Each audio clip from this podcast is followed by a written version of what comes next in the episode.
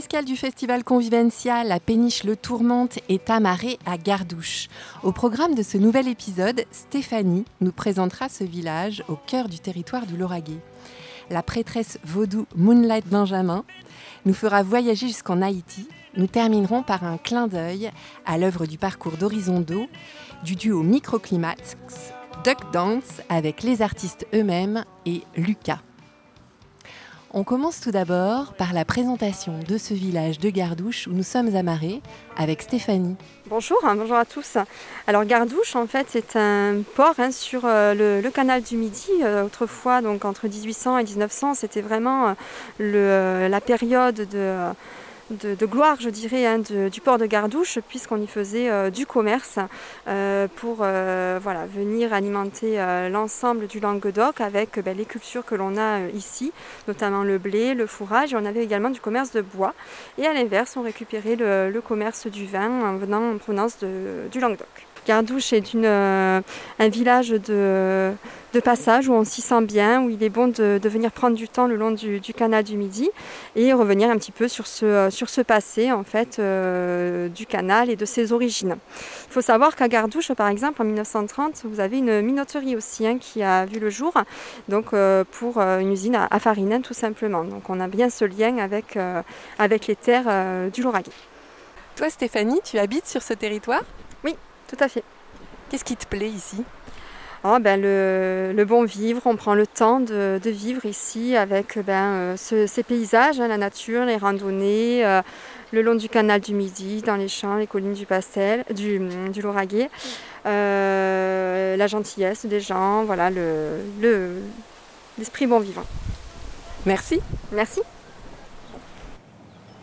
Alors nous sommes euh, dehors, le studio euh, est sous les arbres, c'est plutôt agréable, il y a un petit peu de vent et à côté de moi j'ai la chance d'avoir la prêtresse vaudou Moonlight Benjamin. Bonjour Moonlight. Bonjour Nelly.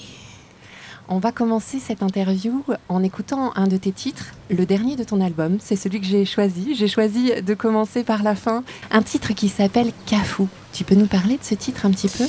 Carrefour, c'est un maître ascensionné dans, dans la culture vaudou qui est le maître des, croisements, les maîtres des traversées. Donc euh, cet esprit nous préserve de toute euh, mauvaise énergie qu'on pouvait, pouvait rencontrer quand on traverse les, carrefours, les, les contrées, les traversées. On est donc protégé.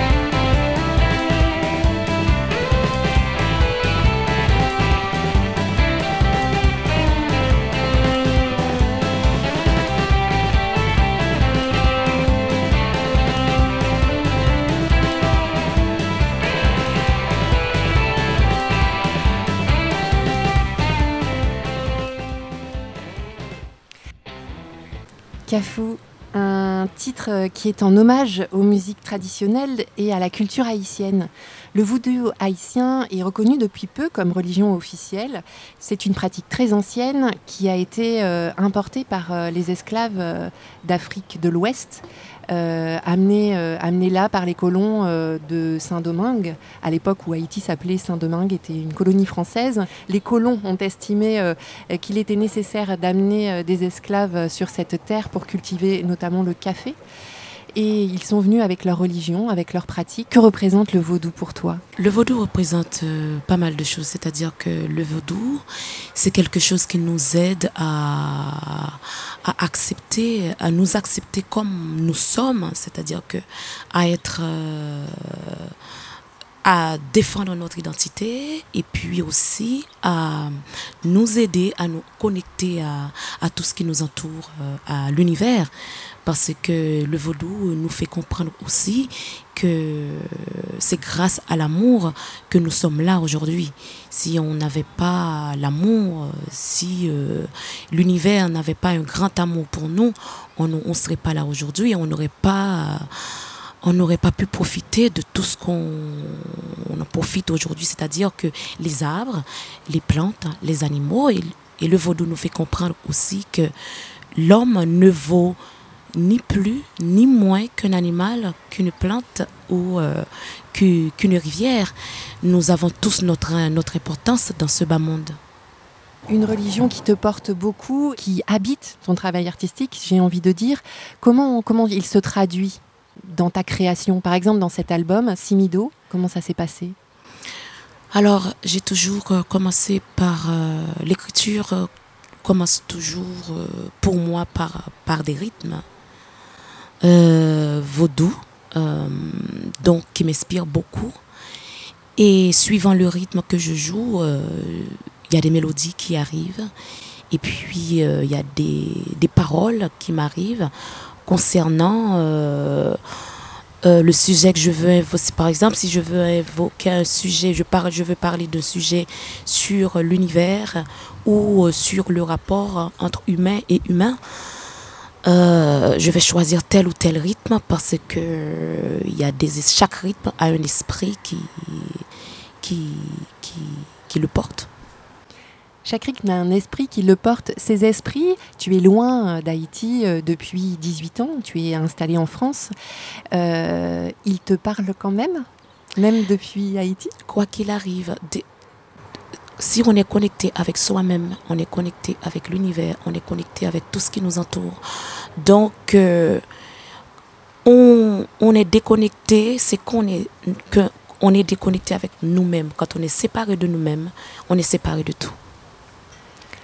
Intéressant, hein. tu es prêtresse vaudou, mais euh, tu ne pratiques pas forcément les cérémonies euh, lorsque tu es euh, en dehors de ton pays. C'est un peu compliqué. C'est un peu compliqué parce que la tradition, comment ça se déroule une cérémonie vaudou eh dans la tradition? eh bien, Dans la tradition, il faut beaucoup de gens déjà pour, pour jouer de la musique et chanter. Et en France, c'est très compliqué. En plus, j'habite à la campagne. Donc, euh, je, je l'ai fait euh, avec les moyens du bord. voilà, c'est comme ça que je pratique le vaudou, par euh, donner des soins et recevoir du monde, parler de l'importance de, de, de l'univers, de, des arbres et des plantes. Alors, on ressent tout ça dans ta musique, dans ta langue, dans le créole haïtien. Dans cette musique, il y a tout un confrontement entre cette culture traditionnelle, mais aussi un rock alternatif, une culture beaucoup plus occidentale. C'était important. Alors, c'est important pour moi de, faire ce mélange-là parce que pour aller, euh, parce que si on veut se faire comprendre, il faut aller vers l'autre pour pour vers les autres pour qu'ils, pour qu'ils, euh, pour qu'ils nous comprennent. Parce que souvent, on, veut se faire comprendre, mais on veut pas faire l'ego ou des fois on va pas vers les autres parce qu'on ne veut pas voir des choses euh, qui peuvent euh, qui nous bloquent en fait. Donc je me suis dit c'était une révélation pour moi aussi avec euh, la sortie de Sultan de dire mais si on veut qu'on m'écoute il faut que j'aille vers les autres. Si j'y vais pas vers les autres ils vont pas forcément m'écouter. Il faut chercher à comprendre leur code aussi et j'ai choisi le, rock, c'est comme c'est une musique très puissante, une musique qui plus évidente pour moi de faire ce lien avec le vaudou qui est, lui-même une, sensation très puissante. Donc je me suis dit pourquoi pas quels sont les artistes qui t'inspirent dans ce rock alternatif? Moi, j'ai un titre qui me vient tout de suite, euh, j'ai Voodoo Shield qui me vient tout de suite en tête, mais est-ce qu'il y a euh, des artistes particuliers qui t'ont donné envie, qui t'ont mis sur, euh, cette piste? Alors, avant de, de faire Sultan, donc je voulais passer à autre chose, prendre, prendre un autre virage, mais c'est Mathis Pasco m'a jeté euh, l'idée, m'a soumis l'idée comme ça. ah oui, c'est peut-être c'est peut-être pas mal. Il m'a fait écouter d'autres artistes et m'a fait des propositions d'arrangement qui me convenaient très bien. Qu'aujourd'hui sur scène, donc l'album dont tu parlais, Citane, c'était ton premier album. Le premier avec la rencontre de Matisse, à, le, le, voilà l'avant-dernier euh, avant Simido. Voilà et donc où, tu as changé de couleur, puisqu'avant tu étais plus dans une, dans une couleur traditionnelle et aujourd'hui tu t'affirmes dans ce style Moonlight Benjamin, dans un style qui, euh, qui mélange, qui métisse à la fois la culture traditionnelle haïtienne et des sons euh, plus... occidentaux, plus occidentaux et, plus, plus, plus, euh, plus blues. Plus... C'est paradoxal, en même temps c'est intéressant parce que le blues vient du, du, de la culture des esclaves, le vaudou aussi. On y revient. C'est une boucle. Alors, on, y revient au vaudou et à cette culture haïtienne. Euh, le vaudou, il a joué un rôle très important dans l'histoire d'Haïti. Euh, les événements de Bois Caïman ont été, euh, ont été dits, bougés avec le vaudou. Eh bien, c'était un mouvement très, très intéressant et très dense et intense à cette période-là. Parce que c'est grâce aux cérémonies vaudou, c'est grâce à cette culture-là qu'on a pu faire ce pas à cette période.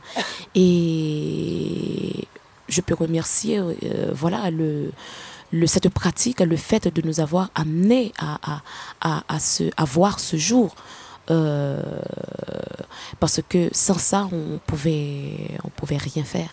Parce que il fallait des codes pour que les, euh, que les, les, les, blancs, les colons ne comprenaient pas pour pouvoir arriver à faire ce pas.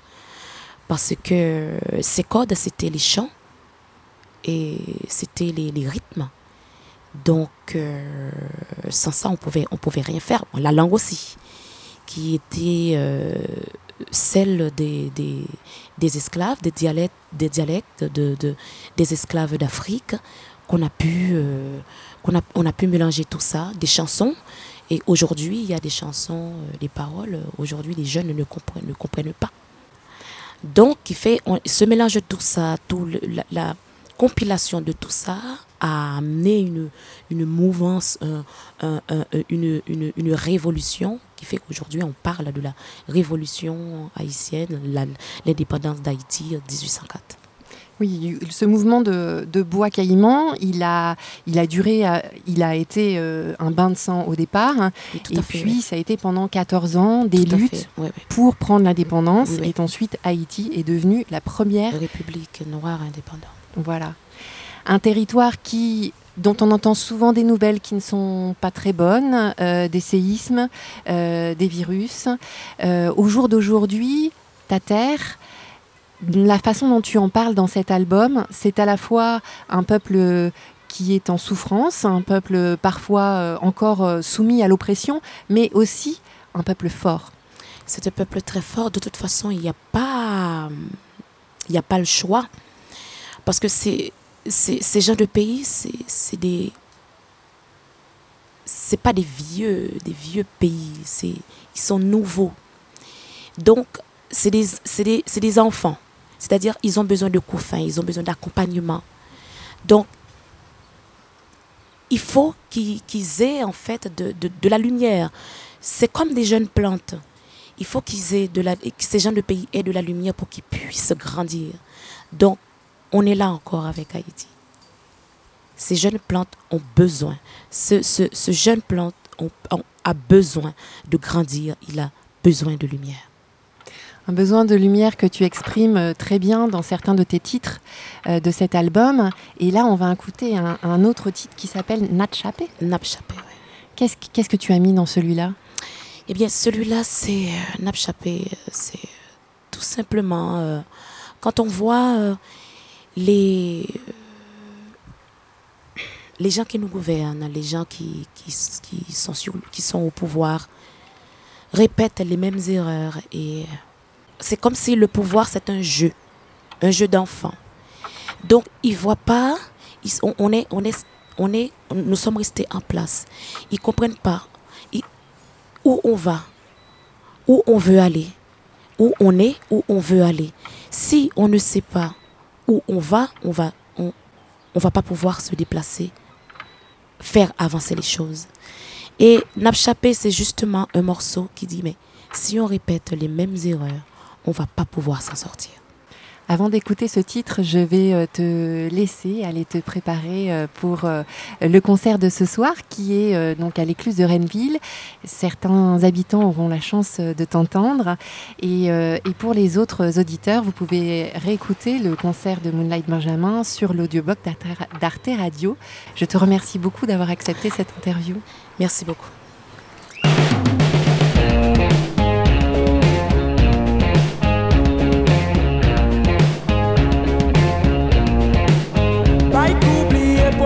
so she's an.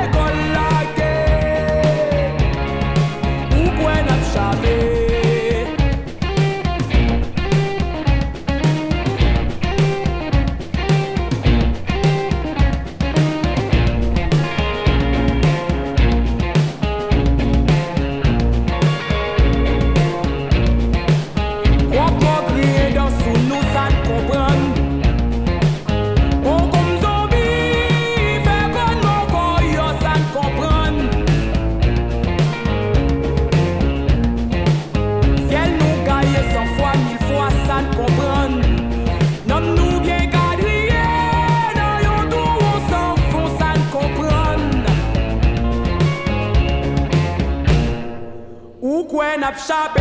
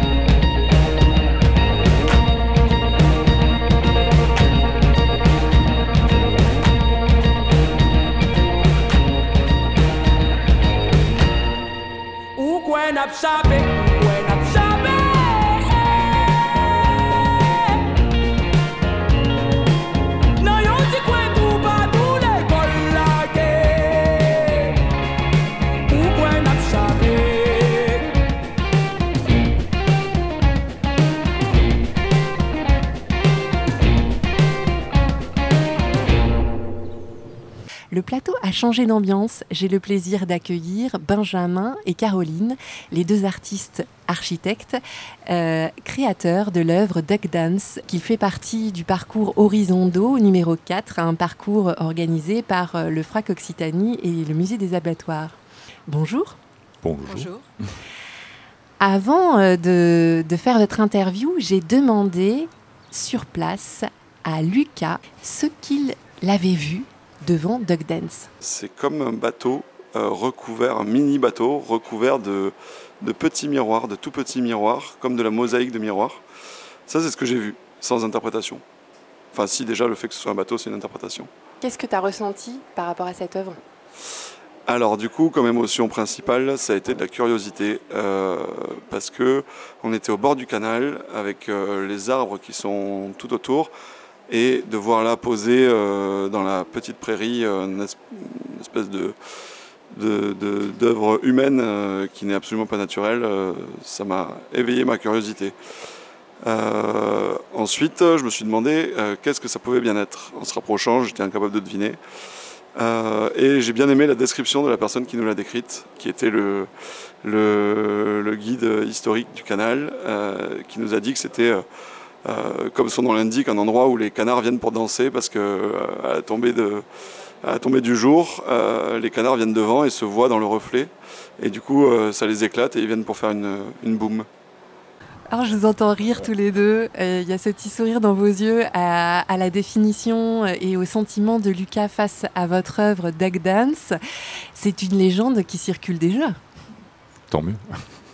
Quelle a été votre intention? Bah, C'est exactement ça, en fait. C'est de faire danser les canards.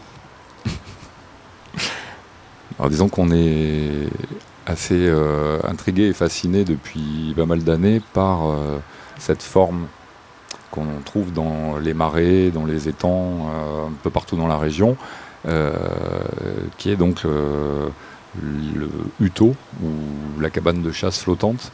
On n'est pas particulièrement amateur ni pratiquant de chasse, mais on y a vu une espèce de forme vernaculaire, c'est-à-dire qui n'est pas fabriquée avec des plans et un savoir particulier, qui est fait vraiment par les utilisateurs, par les gens, c'était ça qui nous intéressait, euh, de répondre à un besoin qui est euh, d'aller se camoufler dans le paysage, euh, d'être assis pour guetter le canard, de disparaître dans l'environnement et en même temps de pouvoir ben, aller canarder du col vert.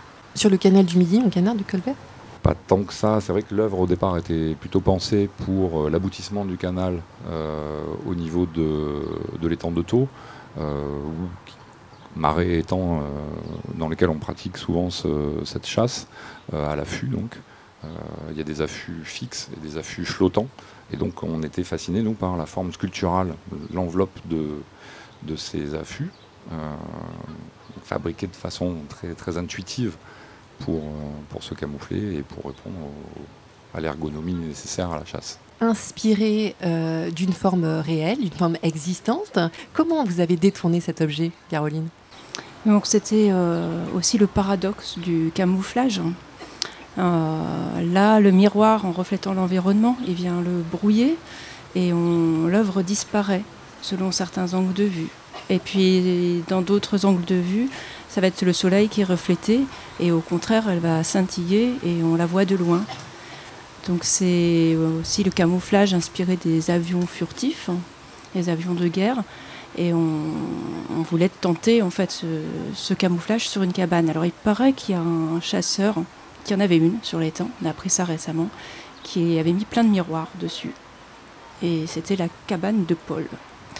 Voilà. Bon, Paul euh, n'est plus là, mais euh, voilà, c'était ça. Nous, au niveau artistique, on a voulu euh, donner une présence en fait qui reflète le paysage et qui va montrer différentes facettes du paysage aussi.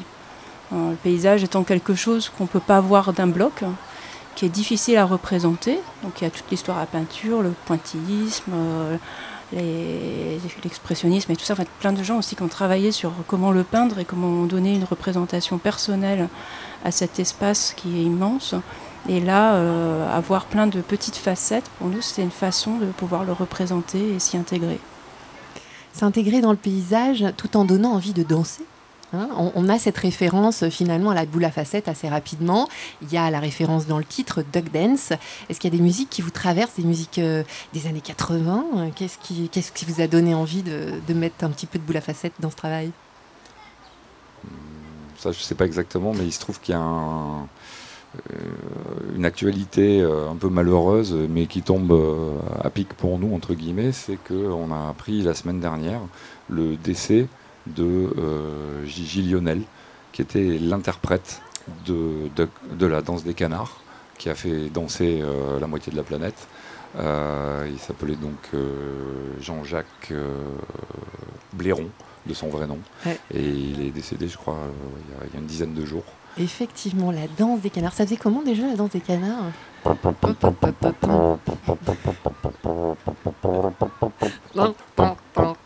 Ah voilà. Et on a, on a, quand même pas mal entendu celle-là hein, pour, euh, pour certaines personnes d'une certaine génération.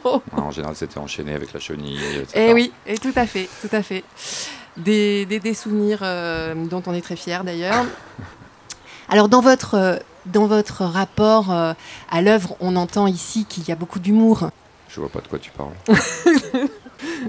face à, la gravité euh, du monde, si on peut dire, euh, on se sent un petit peu obligé de dédramatiser. Et pour parler de sujets sérieux, on a parfois besoin de changer de point de vue et d'aborder les choses en, rigolant un petit peu et en tournant les, euh, le dramatique euh, d'une autre façon. C'est une façon de transmettre le message aussi, en touchant des gens. C'est vrai que là sur Dot Dance, il n'y a pas un énorme message, mais d'habitude on travaille, euh, on questionne d'autres phénomènes qui sont parfois plus, plus dramatiques. Et c'est une façon d'aborder les choses. Parfois, d'avoir un point de vue créatif va permettre de percevoir les choses autrement et des fois de trouver même des solutions. Euh, je vois euh, le technicien américain qui me fait des grands signes. Je crois qu'il est l'heure euh, de terminer cette émission, c'est ça? Je, remercie, je vous remercie tous d'avoir d'avoir participé, accepté cette invitation. Benjamin, Caroline, Lucas, Moonlight, Benjamin et Stéphanie Adam. On se retrouve tous pour un prochain épisode de Dans les écoutilles. En attendant, je vous souhaite bon vent.